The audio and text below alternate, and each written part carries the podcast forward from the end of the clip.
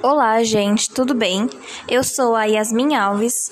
Hoje é dia 27 do 3 e eu vou falar sobre a Grécia. Grécia Antiga foi uma civilização pertencente a um período da história grega que abrange o período homérico dos séculos 14 a 19 a.C., até o fim da Antiguidade.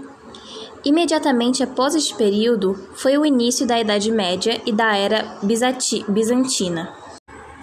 Aproximadamente três séculos após o colapso da Idade do Bronze da Grécia Micênica, as polis urbanas gregas começaram a se formar no século 8 a.C., dando início ao período arcaico e a colonização da bacia do Mediterrâneo.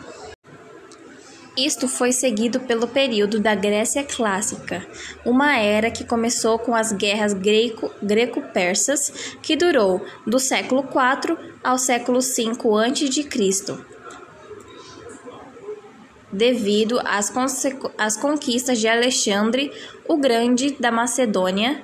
O período helenístico floresceu na Ásia, Ásia Central até o extremo oeste do mar Mediterrâneo. Esta era chegou ao fim com as conquistas e anexações do mundo mediterrâneo oriental pela República Romana, que estabeleceu a província romana da Macedônia na Grécia Romana e mais tarde a província de Acaia durante, período do, durante o Império Romano. A cultura grega clássica, especialmente a filosofia, teve uma influência poderosa na Roma antiga, que carregou uma versão dela por muitas partes da bacia do Mediterrâneo e da Europa. Por essa razão, a grega clássica é geralmente considerada a cultura seminal que forneceu a base da cultura ocidental moderna e é considerada o berço da civilização ocidental. Os gregos clássicos devem grande importância ao conhecimento. Ciência e religião não eram separadas e aproximar-se da verdade significava aproximar-se dos deuses. Nesse contexto, eles entendiam a importância da matemática como instrumento para obter um conhecimento mais confiável, o divino. A cultura grega, em poucos séculos e com uma população limitada, conseguiu explorar e progredir em, muito, em muitos campos da ciência, da ciência, matemática, filosofia e conhecimento em geral, o que deixou um legado duradouro. Os gregos originam-se de povos que migraram para a Península Balcânica em diversas ondas no início do milênio 2 a.C. Aqueus, jônicos, eólicos e dóricos ou dórios.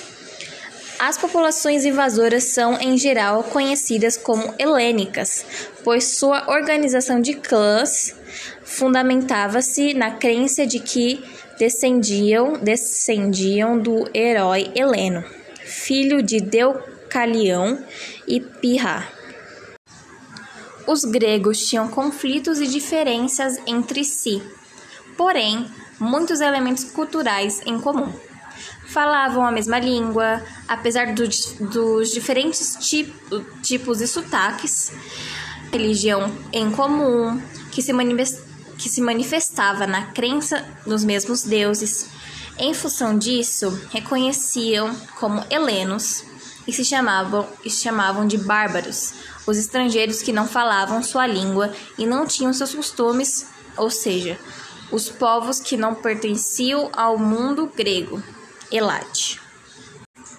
Um, uns dos mais expressivos monumentos do período antigo é o Partenon, templo com colunas dóricas construído entre 447 e 438 a.C., na Acrópole de Atenas, e dedicado à porteira da cidade, Atenas, Atena Partenos. A construção foi planejada pelos arquitetos Cali Calícrates e Ictinos e é comandada por Fídias. Sua linha, suas linhas arquitetônicas serviram de inspiração para a construção de muitos outros edifícios em todo o mundo. Foi isso, pessoal. Eu realmente espero que tenham gostado e até mais. Beijos.